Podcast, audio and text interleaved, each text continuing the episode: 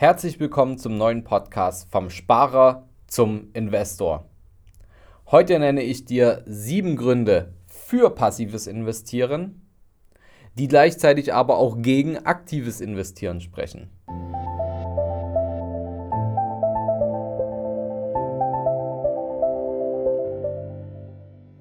Vom Sparer zum Investor. Dein Podcast rund um die Themen wissenschaftliches Investieren und Vermögensaufbau mit Immobilien. Neue Wege zur Rendite, ohne dabei zu spekulieren. Viel Spaß dabei.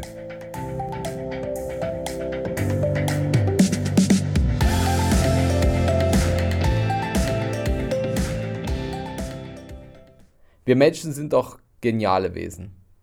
Wir Menschen haben gelernt, unser Schicksal selbst in die Hand zu nehmen. Wir wollen immer höher, immer schneller und immer weiter. In unserer Menschheitsgeschichte haben wir alles optimiert, immer wieder Rekorde gebrochen und niemals Grenzen akzeptiert. 1953 Edmund Hillary und Tenzing Norgay besteigen erstmals den Mount Everest, das Dach der Welt. 1969 Neil Armstrong als erster Mensch auf dem Mond. Anfang des 20. Jahrhunderts. Es gab erste Motorflüge in der Geschichte und 1947 durchbricht der erste Mensch nachweislich die Schallmauer. Wir sind in der Lage, immer wieder Grenzen zu durchbrechen, natürlich auch, indem wir gewisse Risiken eingehen. Die Frage ist, wie vielen Menschen hat dieses Risiko bereits den Kopf gekostet? Und diese Tendenz der Grenzüberschreitung, die sehe ich aktuell auch bei vielen Privatinvestoren in ihrem persönlichen Finanzmanagement, in ihrem Geldmanagement. Mir ist aufgefallen, dass es viele Menschen gibt, die noch nicht mal die Entscheidung für ihre persönliche Altersvorsorge getroffen haben und sich da einen Plan gebaut haben für ihren Vermögensaufbau, aber jetzt schon anfangen auf Einzelaktien zu spekulieren. Oder noch besser, mit Krypto- und Binäroptionen gleich rumzufuchteln und da, ähm, ja, wie jemand, der viel Spielgeld hat, ähm, da seine Kohle zu verzocken. Sorry, dass ich das so deutlich sage, aber ich sehe hier gerade, Gier frisst Hirn. Wäre es denn nicht sinnvoller, erstmal seinen Plan aufzubauen, seine planmäßigen Investments zu installieren und sich zu positionieren, um langfristig eine Basis zu schaffen und dann zu sagen, okay, wenn ich jetzt noch Spielgeld übrig habe, dann versuche ich meinen Spieltrieb noch zu befriedigen und zocke noch auf ein paar Einzelaktien oder gebe das einem cleveren Fondsmanager, auf den ich ähm, äh, viel gebe, dass er für mich versucht, besser als alle anderen zu sein. Die Frage ist, ob das überhaupt geht. Warum sollten wir denn nicht immer nach höheren Renditen streben? Warum, warum sollten wir eigentlich passiv bleiben beim Investieren? Ist der Mensch nicht bisher immer erfolgreich damit gefahren, immer mehr zu wollen und sich nicht zufrieden zu geben? Genauso und genau so denken aktive Investoren. Denken, den Markt schlagen zu können.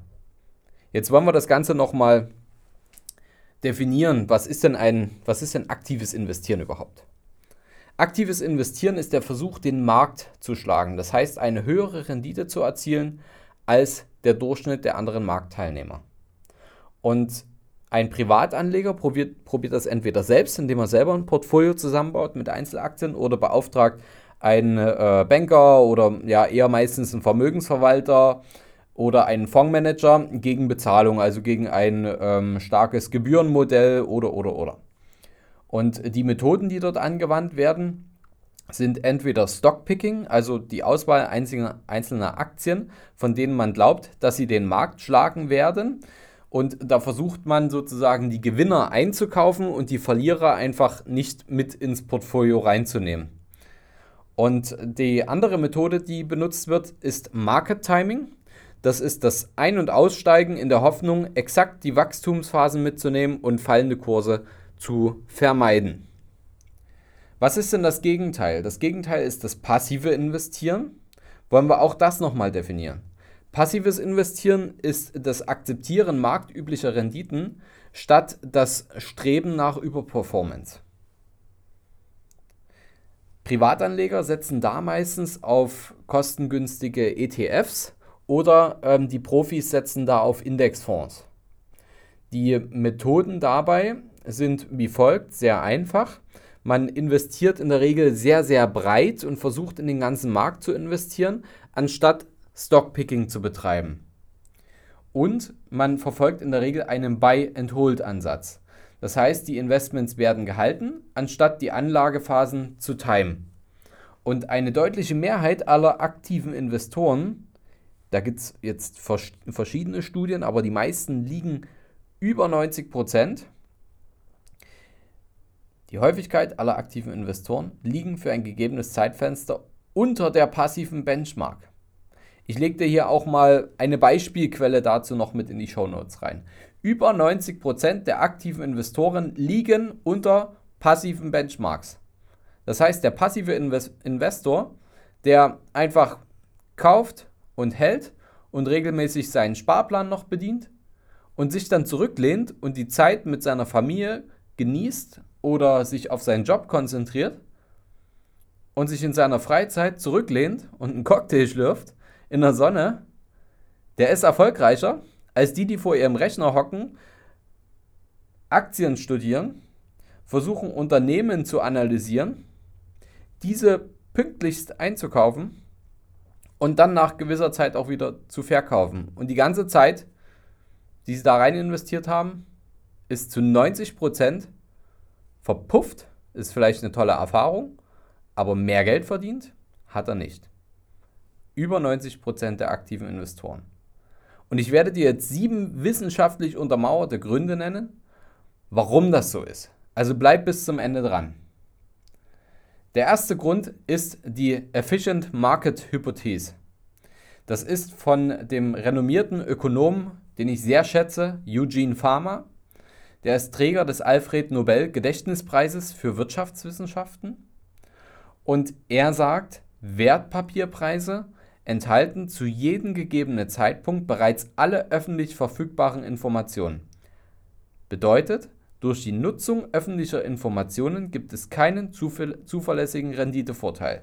Wenn du also heute erfährst, dass im Unternehmen XY das und das passiert, dann ist diese Information bereits im Markt eingepreist. Dann sind wir zu langsam. Und die Abweichung zur Marktrendite bei einem einzelnen Anleger kann demnach nur Zufall sein. Ein zweiter Grund ist der Arithmetic of Active Management. So, wir sind ja jetzt hier in Deutschland, das heißt, wenn ich äh, den einen oder anderen ähm, Begriff ver, verdeutsche, dann äh, sieh mir bitte nach. Entwickelt wurde dies, das AAI, Arithmetic of Active Management, von William Sharp. Er ist auch Träger des Alfred Nobel Gedächtnispreises für Wirtschaftswissenschaften und er sagt, dass über 50 Prozent aller investierten Geldeinheiten eine schlechtere Performance haben müssen als passiv investierte Geldeinheiten. Nochmal, er sagt, 50% der aktiven Investoren auf Deutsch gesagt müssen eine schlechtere Performance haben als die passiven Investoren. Warum ist das so? Rein mathematisch müssen 50% besser und 50% schlechter sein als der Durchschnitt. Warum? Passive Anleger sind per Definition der Marktdurchschnitt. Denn sie sind ja vollkommen durchschnittliche Anleger, weil sie mit dem Durchschnitt des Marktes mitgehen. Der passive Anleger glaubt ja einfach nur an die Effizienz der Märkte und sagt, dass die Weltwirtschaft langfristig mehr Produktivität haben wird. Halt, stopp! In wenigen Sekunden geht der Podcast für dich weiter. Ich habe einen kleinen Tipp für dich. Schau doch mal in unserer Capri Akademie vorbei. Dort kannst du dir online Teile unserer Beratung kostenlos anschauen oder sogar den Kurs vom Sparer zum Investor absolvieren. Interessiert dich das? Dann schau auf www.capri-akademie.de vorbei und schau dir heute noch die kostenlosen Beratungssequenzen an. Viel Spaß beim Weiterhören. Es ist eine Beteiligung an der Weltwirtschaft und eine Beteiligung an der Produktivität der Weltwirtschaft. Und passive Anleger sind per Definition der Marktdurchschnitt und gleichzeitig muss man aber auch sagen, also wenn die passiven Anleger 50% der Renditen sozusagen abschöpfen. Dann kommen die restlichen 50% meinetwegen auf die aktiven Investoren, aber notwendigerweise sind ja aber die Kosten der aktiven Anleger viel höher als beim passiven Anleger. Das heißt, der aktive Investor, selbst wenn er 50% der Renditen erwirtschaften könnte, dann wäre es trotzdem teurer für ihn. Denn er braucht ja jemanden, der das für ihn umsetzt oder er macht das selber, seine eigene Zeit, seine Transaktionskosten und, und, und. Das heißt, er kann nur schlechter als 50% der Performance, 50% des Marktdurchschnittes sein. Zudem muss man sagen, ein aktiver Investor sucht auch die Nadel im Heuhaufen. Denn es ist bewiesen, bei Wertpapieren, dass nur 4% aller Aktien die gesamte Marktrendite oberhalb des Sparbuchzinses aktuell produzieren. Und die anderen 96% performen kollektiv nur auf dem Sparbuchlevel. 4%. Und 96% performen im Schnitt nur auf dem Sparbuchlevel.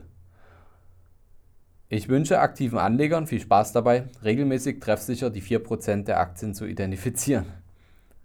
Die passiven Investoren haben die 4% automatisch im Portfolio, ohne vorher zu wissen, welche es sind. Aber sie sind drin, wenn man breit streut. Ein Beispiel davon, dafür sind, wenn man zum Beispiel die letzten 50 Jahre den MSCI World von Anfang 1970 bis Ende 2019 ähm, mal misst, dann verpassen aktive Anleger beim Market Timing die renditestärksten wenn die die renditestärksten 3% der Monate verpassen, weil sie versucht haben, Market Timing zu betreiben. Also ein Beispiel wäre jetzt versucht zu haben, ähm, vor der Corona-Krise ähm, aus dem Markt herauszugehen und gleichzeitig dann versucht zu haben, den tiefsten Punkt zu finden und den zu verpassen. Dann könnte man die Top 3%, das ist schon wirklich nicht viel, die Top 3% der Monate zu verpassen, dann schrumpft die Rendite, die Gesamtrendite von im Schnitt 7,9% pro Jahr. Das hat der MSCI World die letzten 50 Jahre erwirtschaftet, 7,9% pro Jahr im Schnitt. Das ist ähm, nominal und in Euro angegeben dann schrumpft es, wenn er die Top 3% der Monate verpasst und die Top 3 Monate, die am besten performen, verpasst durch sein Markttiming, dann schrumpft die Rendite drastisch um die Hälfte auf 3,95%. Nur wenn er die Top 3 der Monate verpasst hat. Und passive Anleger haben die Renditezeit, die Rendite starke Zeit definitiv mit in ihrem Portfolio, auch wenn sie vorher nicht wissen, wann die ist. Aber da wir ja Buy and Hold betreiben, haben wir automatisch nicht nur die schlechten Monate, sondern auch die besten Monate mit dabei. Der nächste Grund ist The Paradox of Dropouts. Das ist eine These des Ökonomen Stephen Torley. Er sagt, der Markt ist ein Spiel mit Teilnehmern unterschiedlichen Könnens. Und mit der Zeit scheiden immer mehr Marktteilnehmer mit geringen Skills aus, weil sie genug haben von der Erfolgslosigkeit. Klar, als aktiver Investor kriegt man auch oft, sorry, dass ich es mal so sage, man kriegt auch oft auf die Fresse. Und das Skill-Level der verbleibenden Teilnehmern, die weiter im Markt bleiben, das steigt. Und somit wird es ja immer schwieriger, den Marktdurchschnitt zu übertreffen, wenn schon so viele aussteigen. Das heißt, die Latte liegt ja höher. Das Paradoxon dabei ist, dass seit einigen Jahren der sinkende Anteil von passiven Anlegern, es werden also gerade etwas weniger, anders als häufig behauptet, es wird ja immer gesagt, es werden immer mehr ETFs und so weiter gekauft, stimmt nicht ganz. Auch mit ETFs wird zum Beispiel Market Timing betrieben, dann ist es kein passiver Investor mehr. Es entsteht kein Vorteil für die verbleibenden aktiven Anleger, sondern, sondern ein Nachteil. Das heißt, wenn du einer der Dinosaurier bist, der es schafft, langfristig passiv Buy and Hold zu betreiben und im Markt zu bleiben, dann bist du die Latte, die immer höher steigt. Und diese Latte zu schlagen wird immer schwieriger für die restlichen Investoren. Die nächste Hypothese ist die Burke-Green-Hypothese zur Allokation von Alpha. Klingt total verrückt, ist aber total einfach. Das stammt ähm, von den Ökonomen Burke und Green und die Botschaft heißt, wie gewonnen, so zerronnen. Kennst du vielleicht? Sollten es Profi-Investoren schaffen, für Privatanleger den Markt zu schlagen, dann ist es bewiesen, dass in der Regel die Gebühren das gewonnene Geld wieder auffressen und der Endkunde hat letztlich doch keinen Vorteil. Gibt es etliche Studien drüber. Das heißt, selbst wenn der Investor es schaffen sollte, schlauer zu sein, besser zu sein als der Markt, dann ist meistens dieser Mehrgewinn durch die Gebühren langfristig auch wieder aufgefressen. Der nächste Grund, warum passives Investieren besser funktioniert als aktives Investieren, ist der technische Fortschritt in unserer Welt. Je verbreiteter und je besser die Computertechnologie, desto höher ist die Informationseffizienz auf dem Markt. Und du hast weniger Chancen, den Markt zu schlagen. Das war früher natürlich ein bisschen anders. Heute sind Märkte sowas von effizient, dadurch, dass Informationen in Sekundenschnelle von A nach B wandern können. Und man muss auch sagen, das ist ein weiterer Grund, es gibt immer mehr Jäger als Beute aktuell. Wo sich die Wölfe schneller vermehren als die Lämmer, dann bleibt für den einzelnen Wolf immer weniger übrig. Ist auch eine bewiesene Quelle. Ich verlinke sie dir noch in den Show Notes von Birkin und Swedrow von 2015. Und da gab es auch ein Beispiel, und zwar, dass im Jahr 2000 noch weltweit 900 Hedgefonds existiert haben. Heute ist es so, dass 15.000 Hedgefonds existieren. 15.000 Fonds, die von aktiven Fondsmanagern betrieben werden, um besser als der Markt zu sein. So viele Wölfe. Gibt es überhaupt so viele Lämmer, die gerissen werden können? Das sollten wir uns mal fragen. Und zudem ich nenne dir heute nicht nur sieben Gründe, sondern du bekommst von mir heute noch einen Bonus mit drauf für die, die bis zum Ende jetzt durchgehalten haben und sich die volle wissenschaftliche Packung reingezogen haben. Dann gibt es jetzt einen, einen Grund, der keine wissenschaftliche Bedeutung hat, sondern ein völlig logischer Grund. Und zwar, in den letzten Jahren hat sich natürlich auch die Regulierung stark verschärft auf den Märkten. In einem eng regulierten Markt ist es schwerer, den Markt zu schlagen, als in einem komplett lose regulierten Markt. Da gibt es einfach weniger Spielräume. Und in den letzten Jahren hat die Regulierung so stark zugenommen, vor allem durch die Finanzkrise 2008. Seitdem ging das immer weiter, immer weiter, was auch gut ist, was für Transparenz und Sicherheit auf den Märkten ähm, sorgt. Deswegen ist das Ganze spekulieren und schlauer sein als der Markt und irgendwelche Insider-Informationen zu haben, immer schwieriger geworden und heute, ja, nennen wir es fast unmöglich. Ich hoffe, die Gründe waren für dich heute nachvollziehbar. Wenn dich sowas interessiert, dann können wir das gerne auch weiterführen. Es gibt noch viele, viele, viele weitere Gründe und Beweise dafür, ähm, wie passives Investieren funktioniert und warum du dir als passiver Investor viel Stress und viel Arbeit und viel Zeit ersparen kannst und trotzdem bessere Renditen einfährst und einfach auch deine persönliche Gier zurückschrauben kannst und damit wahrscheinlich auch ein viel entspannteres und trotzdem erfolgreicheres Leben hast. Und das ist doch am Ende das, was wir alle wollen, indem wir 1 Euro zu 2 Euro machen und aus 2 Euro 3 Euro machen und aus 3 Euro 4 machen und wenn wir die entsprechende Zeit mitbringen und das Know-how und du ein cleverer, gebildeter Investor bist, dann wirst du das auch schaffen, wenn du deine Ziele selbst anpackst. Also, bis zum nächsten Mal, wenn es wieder heißt, vom Sparer zum Investor. Bis bald, dein Fabian. Hast du Fragen zur heutigen Podcast-Folge oder brauchst du Unterstützung, deine Investments erfolgreich umzusetzen, Steuern zu sparen oder deinem Depot mal so richtig Aufwind zu geben? dann schreib mir gerne eine Mail an schuster at capitalreinvest.de. Die Mail findest du auch nochmal in den Show Notes. Ich freue mich von dir zu lesen.